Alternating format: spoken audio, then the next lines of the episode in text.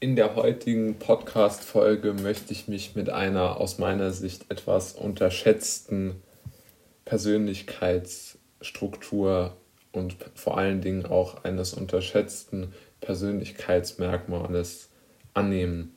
Es handelt sich dabei um das Persönlichkeitsmerkmal der Handlungsorientierung. Ja? Wir alle wissen, dass wir mit Rückschlägen in unserem Leben geplagt sind und dass wir auch schwierige Phasen zu durchstehen haben. Was eine schwierige Phase und was ein Rückschlag ist, das bewertet ja jeder Mensch für sich selbst und ist es eine hoch individuelle Entscheidung. Aber doch lässt sich sagen, dass es eine gewisse, ja, wie soll man es nennen, dass es eine gewisse Art dieser Entscheidungen schon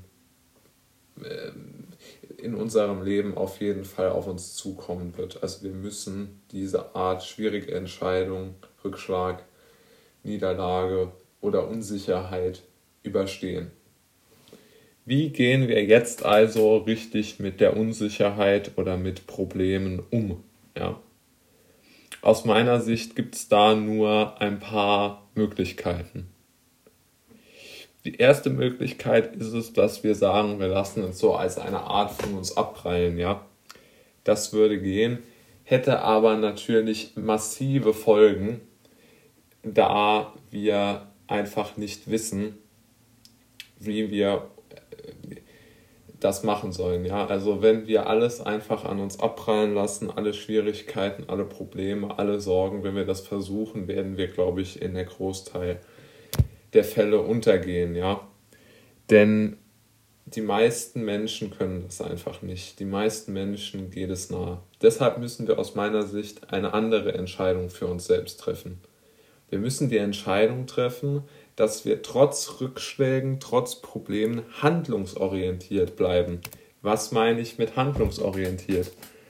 Handlungsorientierung meint, dass man versucht, auch in einer sehr schwierigen Lage, so möchte ich es mal allgemein formuliert nennen, dass man versucht, trotz der schwierigen Lage immer weiter an sich selbst zu arbeiten und weiter seine Ziele zu verfolgen, was auch immer die Ziele sind.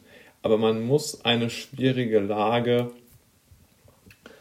versuchen, nicht dazu zu, da, da, man darf einfach nicht in diesen Tunnel des Nichtstuns kommen. Sie kennen auch den, den, den Ausspruch, dass man beim Training besser irgendwas macht, jeden Tag, anstatt dass man immer nur sagt, ich trainiere nur einmal die Woche. Das bedeutet für mich Handlungsorientierung.